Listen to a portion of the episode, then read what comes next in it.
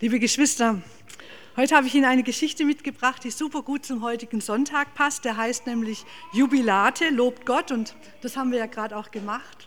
Es ist einfach schön, wenn unsere Herzen, unser Inneres so zu Gott hochgezogen wird. Ganz viele Lieder und Gesänge gehen auf einen Sänger und Poeten zurück, den wir als König kennen, David. Er gründete das Königreich von Israel und Juda er begründete das Königshaus der Davididen, aber er selbst war kein Königssohn. Also hört mit mir die Geschichte, wie er an den Königshof Israels kam. Ich lese aus 1. Buch Samuel, 16. Kapitel, ab Vers 14. Der Geist des Herrn aber wich von Saul, also der König Israels damals, und ein böser Geist vom Herrn verstörte ihn. Da sprachen die Knechte Sauls zu ihm, siehe, ein böser Geist von Gott verstört dich. Unser Herr befehle nun seinen Knechten, die vor ihm stehen, dass sie einen Mann suchen, der auf der Harfe gut spielen kann, damit, wenn der böse Geist Gottes über dich kommt, er mit seiner Hand darauf spiele und es besser mit dir werde. Da sprach Saul zu seinen Knechten, Seht nach einem Mann, der des Seitenspiels kundig ist und bringt ihn zu mir. Da antwortete einer der jungen Männer, also kommt der CVJM von früher schon hier vor, einer der jungen Männer und sprach, ich habe gesehen einen Sohn Isais, des Bethlehemiters, der ist des Seitenspiels kundig, ein tapferer Mann und tüchtig zum Kampf, verständig in seinen Reden und schön, und der Herr ist mit ihm. Da sandte Saul Boten zu Isai und ließ ihm sagen, sende deinen Sohn David zu mir, der bei den Schafen ist. Da nahm Isai einen Esel und Brot und einen Schlauch Wein und ein Ziegenböcklein und sandte es Saul durch seinen Sohn David. So kam David zu Saul und diente ihm. Und Saul gewann ihn sehr lieb. Und er wurde sein Waffenträger. Und Saul sandte zu Isai und ließ ihm sagen, Lass David mir dienen, denn er hat Gnade gefunden vor meinen Augen. Wenn nun der Geist Gottes über Saul kam, nahm David die Harfe und spielte darauf mit seiner Hand, so erquickte sich Saul und es ward besser mit ihm und der böse Geist wich von ihm. Herr, segne du dein Wort an uns allen. Amen. Er war der heimliche Star unserer christlichen Pop- und Gospelband, der Mann am Bass. Nicht nur, dass er gut aussah, braun gebrannt, schwarze Haare, nein, es war besonders dieser verträumte Gesichtsausdruck, wenn er so seinen Bass spielte. Vielleicht kennen Sie auch so jemanden, der so ein Seitenspieler ist. Ja, ein Seitenkünstler, wenn der seine Seiten zupft, dann kann man die ganze Welt vergessen. Die Töne klingen so tröstlich, die gehen zu Herzen und der Mensch wird einfach froh. Obwohl dieser noch ziemlich jung war, konnte er das an dem Bass super. Er war sogar der jüngste unserer Gruppe. Was wir in der Bibel über David lesen, passt genau dazu. Er war der jüngste von vielen Brüdern. Es wird extra festgehalten, dass er ein schönes Aussehen hatte. Er war bräunlich, so übersetzt Luther. Eigentlich müsste man sagen, er hatte helle, rosa Haut, nämlich das war im Orient das Besondere. Das ist anders als bei uns Mitteleuropäern. Wir wollen ja immer gern braun sein. Also, er war hell, rosa, mit schönen Augen und von guter Gestalt. Wie kam es wohl dazu, dass David so gut musizieren konnte? Ich sage mal, erstens, Musik macht froh, hilft in der Einsamkeit. Ich habe euch mal die Handleier mitgebracht, mit der er spielte. Das ist unser ausgemustertes Exemplar von Bibliorama. Es ist ein bisschen kaputt, deswegen klingt auch ganz schrecklich. Unten im Bibliorama, das klingt wunderbar. Aber wir stellen uns ja den David immer mit so einer riesen Harfe vor. Und so wird er auch kunstgeschichtlich oft gezeigt. Aber es war so ein kleines Ding, das hatte er sich wohl auch geschnitzt und dann selber mit Seiten bespannt. Und ich weiß nicht, wer von euch, von Ihnen eine kleine Gitarre hat. Ich habe eine kleine Gitarre, weil es ist einfach gut, wenn man unterwegs ist. So eine kleine Gitarre passt immer noch ins Auto rein. Und so ist es mit so einer Handleier auch. Da kann man dann auch unterwegs mal ein Lied anstimmen. David hatte viele Geschwister, sieben Brüder, so heißt es hier. Von Schwestern ist hier nicht die Rede. Von seiner Mutter übrigens auch nicht. Tut mir leid, also keine Geschichte für den Muttertag heute. Er war der kleinste von allen Kindern, dem Erstgeborenen, dem ersten Sohn, kommt in den biblischen Geschichten oft große Bedeutung zu. Hier ist es anders. David ist der Jüngste, eben der Kleinste und damit auch der Unbedeutendste. Wer hat denn hier im Raum auch Brüder? So, wer hat nur Brüder? Ah, bin ich gar nicht alleine. Ich habe auch nur Brüder. Also ich habe drei Brüder gehabt, aber ich war zuerst das Nesthäkchen und damit war ich in einer anderen Liga in den 60er Jahren des letzten Jahrhunderts. Aber wenn ich zur Familie meiner Freunde kam, die hatten nur Jungs, also drei Brüder. Da wurde dann erstmal freitagsabends dick und doof geguckt, dann gab es eine Rauferei zwischen drei Brüdern und dann gingen wir zum Jugendkreis. Hm? Und auch meine Söhne, also ich habe zwei, die liebten es zum Spaß miteinander zu raufen. Ich schätze mal, das hat sich durch die Jahrhunderte erhalten, sich körperlich zu messen, ist da gang und gäbe. David war der Kleinste. Er wurde nicht gerufen, als das Familienhaus hohen Besuch bekommt. Der Prophet Samuel schaut auf Gottes Auftrag hin vorbei und lud zum Gottesdienst ein. Der kleine David wurde nicht eingeladen. Er sollte, war nicht so wichtig, blieb bei den Schafen. Aber Samuel sollte ja einen neuen König für Israel berufen. Und ähm, so unwichtig ist David in den Augen seiner Familie, dass er nicht herbeigerufen wird. Er ist draußen bei den Tieren. Er hütete die Schafe. Vielleicht war sein erstes Instrument ja auch eine Hirtenflöte, aber dann brachte er sich eben das Saitenspielen bei. Und nicht jeder kann das gleich. Ich habe es auch immer wieder versucht, ordentlich Gitarre zu spielen, auch wenn ich im Konfis das manchmal probiert habe. Ich kann es nicht gut, klappte nur mäßig. Auf der Oboe war ich mal ganz gut. Aber was durch die Jahrhunderte bei David gerühmt wird, durch die Jahrhunderte ist David und sein Saitenspiel. Das sprach sich in ganz Israel und Juda herum. Und für ihn selbst war es eine Labsal, denn Musik macht froh.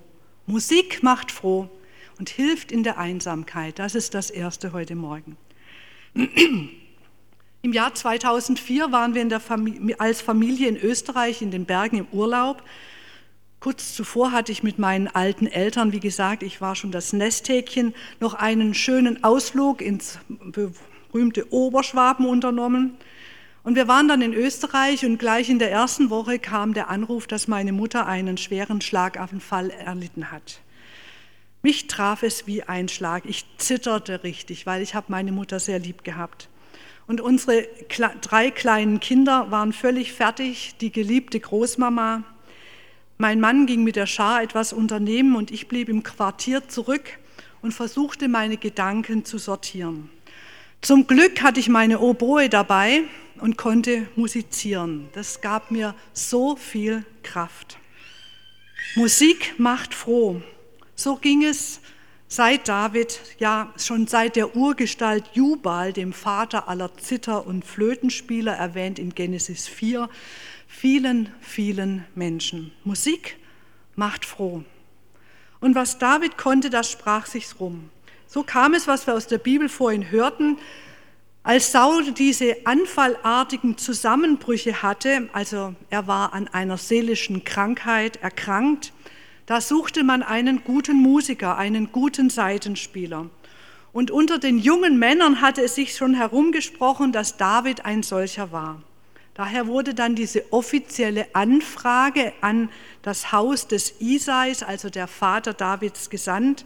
Und natürlich wurde dem Wunsch des Königs entsprochen, mit Geschenken.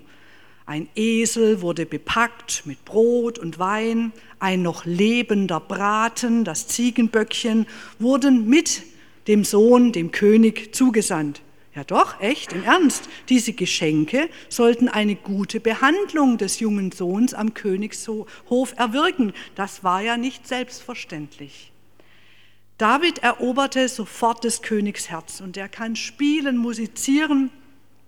Wenn immer Krankheitsfälle auftraten, dann machte Davids Musik den König wieder gesund. Und hier wurde der Schafhirte zum Waffenträger, der Hirtenmusiker zum Hofmusikanten und der Kleinste wurde vom Unbedeutendsten zum Nächsten des Königs. Musik macht froh, nicht nur David selbst, sondern auch seine Umgebung und den erkrankten König. Zweitens, Musik macht Mut. Die Geschichte von David und Goliath ist eine bekannte biblische Geschichte, denn sie zeigt in eindrücklicher Weise, wie das Vertrauen auf Gott stark macht und hilft. Euch ihnen steht die Geschichte vor Augen. Das israelische Heer, also lauter Krieger mit Bronzehelmen, Schuppen, Panzer, Hemd, Spieß und Schwert, steht dem Feind, den Schlachtreihen der Philister gegenüber. Und die Philister, die haben einen Supermann, den Goliath. Der ist ein Hühne, riesengroß und er fordert zum Zweikampf heraus. Und er schreit und schmäht, wo seid ihr denn hergekommen zu mir, ihr Hunde, ihr Feiglinge, kommt doch herüber, was wollt ihr dem lebendigen Gott dienen? Unsere Götter sind viel stärker, was seid ihr denn für Kreaturen? Tag für Tag schreit der Goliath und höhnt den Gott der Israeliten. David, der nimmt das nicht hin sondern er stellt dann die Kraft Gottes deutlich heraus. Er sagt, du kommst zu mir mit Schwert, Spieß und Sichelschwert, aber ich komme zu dir im Namen des Herrn Zebaoth, den Gottes der Schlachtreihen Israels, die du verhöhnt hast. Der Ausgang ist bekannt. Aber von Gesang und Musik ist hier nicht die Rede. Schlachtgesänge gibt es in der Bibel nicht. Die biblische Tradition macht groß, macht das groß, dass der Kraft der Waffen nicht zu trauen ist. Das ist die Botschaft der Geschichte von David und Goliath. Dass der Umgang mit Gewalt in früherer Zeit anders ist als heute, das ist ein Thema an sich. Jedoch möchte ich ja heute an Jubilate über die Musik sprechen. Ja, Musik macht Mut.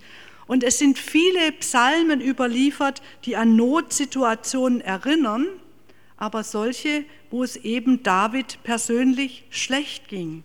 Also zum Beispiel der Psalm 63, ein Psalm Davids, als er in der Wüste Juda war.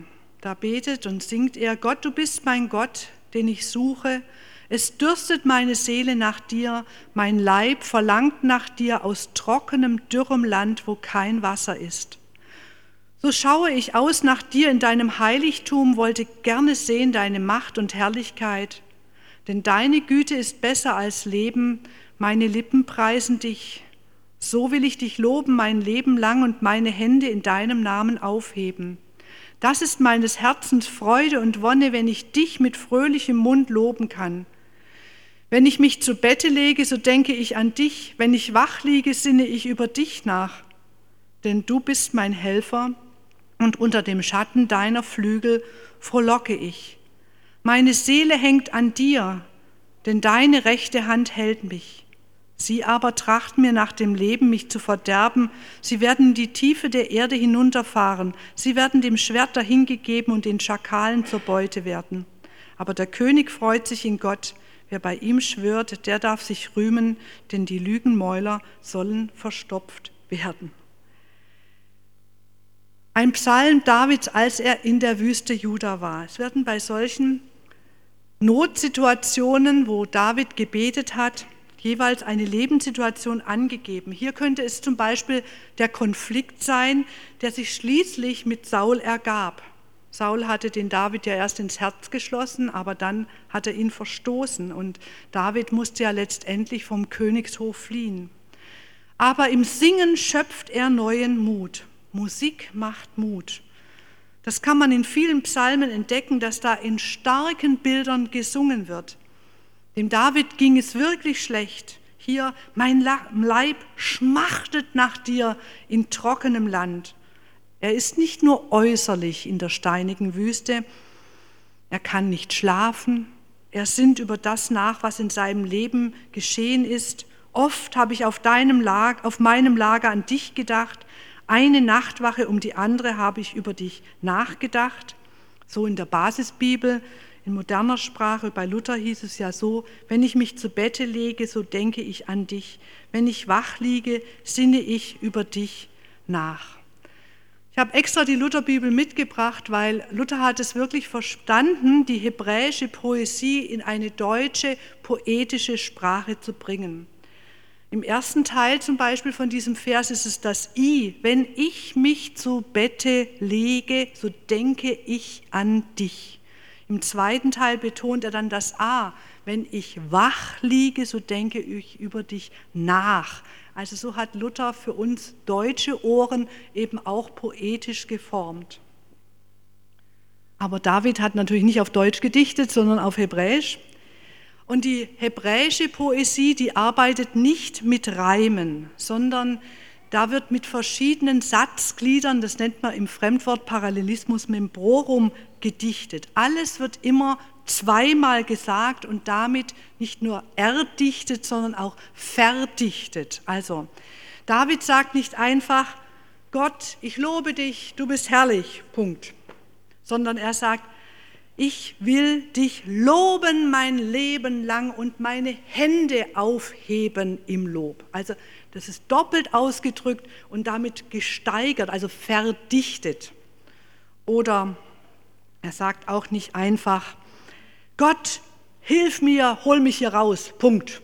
Könnte man ja sagen, schlicht und reifer, in der Kürze liegt die Würze. Nein, er sagt, lass mich wohnen in deinem Zelt ewiglich und Zuflucht haben unter deinen Fittichen. Also das Zelt und die Fittiche, doppelt gemoppelt, ja, sagen wir. Also sagen, was redet denn der so viel? Ja, der redet viel, der ist ein Orientale. Wenn wir das vom Hebräischen ins Deutsche übersetzen, ist das ziemlich viel. Im Hebräischen ist es ziemlich kurz. Beispiel kennen wir vielleicht alle. Der Herr ist mein Hirte, mir wird nichts mangeln. Heißt auf Hebräisch einfach Adonai Roi. Zwei Worte und wir brauchen fünf. Ja? Also der Herr ist mein Hirte. Die sind einfach kürzer drauf, aber sie haben eine starke poetische Sprachkraft. Und da sind besonders die Bilder wichtig. Das sind nämlich so Urbilder, die uns tief innen berühren. Schon das mit dem nicht einschlafen können ist ja vielen bekannt. Sagen wir mal, glücklich dem, der nicht nachts schafisch zählt, sondern einen guten Schlaf hat. Aber es sind ganz schön viele Leute, die nicht gut schlafen können. Was am Tag los war, das dreht sich wieder und wieder Kopf herum. Und tatsächlich kann das Psalmenbeten dabei helfen. Das ist ein Singen, ein inneres Singen, was Mut macht. Du bist mein Helfer, unter dem Schatten deiner Flügel lobe ich dich. Also ausatmen, du bist mein Helfer, einatmen, unter dem Schatten deiner Flügel lobe ich dich. Probieren Sie es mal, es klappt, finde ich. Es ist hier von Gottes Flügeln oder Fittichen die Rede. Auch daran sehen wir, aus welch alten Zeiten die Bibel kommt. Die Leute sprechen so, was sie damals gesehen haben. Die Flügel einer Vogelmutter, die geben den Küken Geborgenheit. Die Schwingen eines Adlers, die sind mächtig und stark und tragen nach oben. Solche Sachen konnten die Menschen damals sehen und nachvollziehen. Außerdem stehen die Flügel für Bewegung, also da ist was los. Gott kommt uns entgegen. Ja? Er ist voller Energie. Er bewegt etwas. Er schafft etwas Neues. Also die Energie Gottes, das für uns sein, die Menschen unterstützende Art Gottes wird damit ausgedrückt. Du bist mein Helfer, unter dem Schatten deiner Flügel lobe ich dich. Schon mit so einem einzelnen Vers macht Musik Mut. Und natürlich, wenn Sie nachts im Bett liegen, kann sein, es gibt nebendran ein Zimmer, wo auch einer schläft, dann wäre das Lautsingen jetzt nicht so ratsam. Ja? Aber man muss nicht laut singen, um vor Gott zu singen. Sie müssen auch gar nicht singen können, um vor Gott zu singen und zu loben, sondern da kann auch ein Summen und ein Brummen, sogar ein innerliches Lied, das bringen, das Musik Mut macht. Jedoch sind Schlachtgesänge nicht die Art des lebendigen Gottes. Es wird von Triumphgesängen in der Bibel berichtet, gerade bei David, da singen dann die Leute auf den Gassen, ha, ha, ha, Saul hat tausend erschlagen und juhu, David hat zehntausend erschlagen. Und das singen sie wieder und wieder und wieder. Triumphgesang. Aber aus solchen Gesängen entsteht nichts Gutes, nur Neid und Zorn und weitere Gewalt. Das laute Grölen auf der Straße, das findet in der Bibel keinen guten Nachhall. Psalmen, das Loben Gottes, hat seinen Ort auch hauptsächlich im Tempel, im Gottesdienst und eben als Liedgebet des Einzelnen, das sogenannte Vertrauenslied. Das war das Zweite. Musik macht gut und das ist gut. Wie lange darf man hier eigentlich predigen? Noch drei Minuten? Seid ihr dabei? Noch drei Minuten. Ja? Zeigt mir eure Daumen. Okay, und wenn ich dann nachher zu lang predige, Daumen runter, dann höre ich sofort auf. Ja? Aber ich habe eigentlich noch einen Punkt, der richtig gut ist, denke ich. Ähm, drittens, Musik vereint einzigartig. Ich habe gerade ganz deutlich gegen Schlachtgesänge gesprochen und da meine ich jetzt nicht den Fußball, ja, das ist ja was anderes. Ja, okay. Aber ich meinte jetzt wirklich die militärischen Schlachtgesänge. Aber Musik drittens vereint einzigartig. Ja, David hat mit seinen Liedern eine singende Gemeinschaft gegründet. Die 150 Psalmen erzählen davon, darin gibt es ganze Davids Sammlungen, weil viele Leute haben dann versucht zu dichten und zu singen wie David. Also es werden auch viele Psalmen dem David oder nach der Weise Davids eben genannt. Und ist das nicht toll? Mit diesen 150 Psalmen sind wir weltweit verbunden. Stellen Sie sich vor, in 692 Muttersprachen kann die Bibel jetzt weltweit als Vollbibel, also gesamte Bibel gelesen werden. Und überall, überall werden Psalmen gesungen. Ich habe das mal live erlebt, als das mit dem Internet noch nicht so groß war. 1985 war ich auf einem Berliner Kongress genannt Explo 85 und ähm, da gab es eine Satellitenschaltung von Campus für Christus über alle Kontinente. Und wir haben alle das gleiche Lied gesungen. Und dann hat es so rumgeschaltet. Das war damals so ein richtiger Wow, Aha-Effekt. Also für mich so ein Stückchen ja, so muss es im Himmel auch sein, wenn wir dann alle miteinander Gott loben in verschiedenen Sprachen. Und ich lag damals richtig, denn wenn wir das letzte Buch der Bibel anschauen, das Buch der Offenbarung, das uns die große Wirkung von Jesus Christus offenlegt, offenbart, da wird rund um den Thron Gottes mit großer Stimme proklamiert, heißt es da. Das Lamm, das geschlachtet ist, ist würdig zu nehmen Kraft und Reichtum und Weisheit und Stärke und Ehre und Preis und Lob. Und die 24 Ältesten, die Repräsentanten des neuen Gottesvolkes, beten ebenfalls so an, Herr unser Gott, du bist würdig zu nehmen Preis und Ehre und Kraft, denn du hast alle Dinge geschaffen und durch deinen Willen waren sie und wurden sie geschaffen. Das ist ein Ausblick. Darauf gehen wir zu. Musik vereint einzigartig, ob jetzt hier auf Erden oder dann einst bei ihm im Himmel. Deswegen denke ich, Musik ist auch ein Instrument, wo wir Menschen mit hineinnehmen können in die Bewegung auf Gott zu. In Deutschland singen 14 Millionen Menschen in Chören, also nicht nur Kirchen, aber Leute singen gerne. Und deswegen ist es so wichtig, auch Chöre zum Mitmachen zu gründen. Musik macht froh, wenn du allein unterwegs bist, sing dir ein Lied. Musik macht Mut und denk dran, Musik vereint einzigartig, ob in der Gemeinde hier oder einstens in der himmlischen Gemeinschaft vor Gottes Thron. Ich möchte noch mit euch, mit Ihnen beten.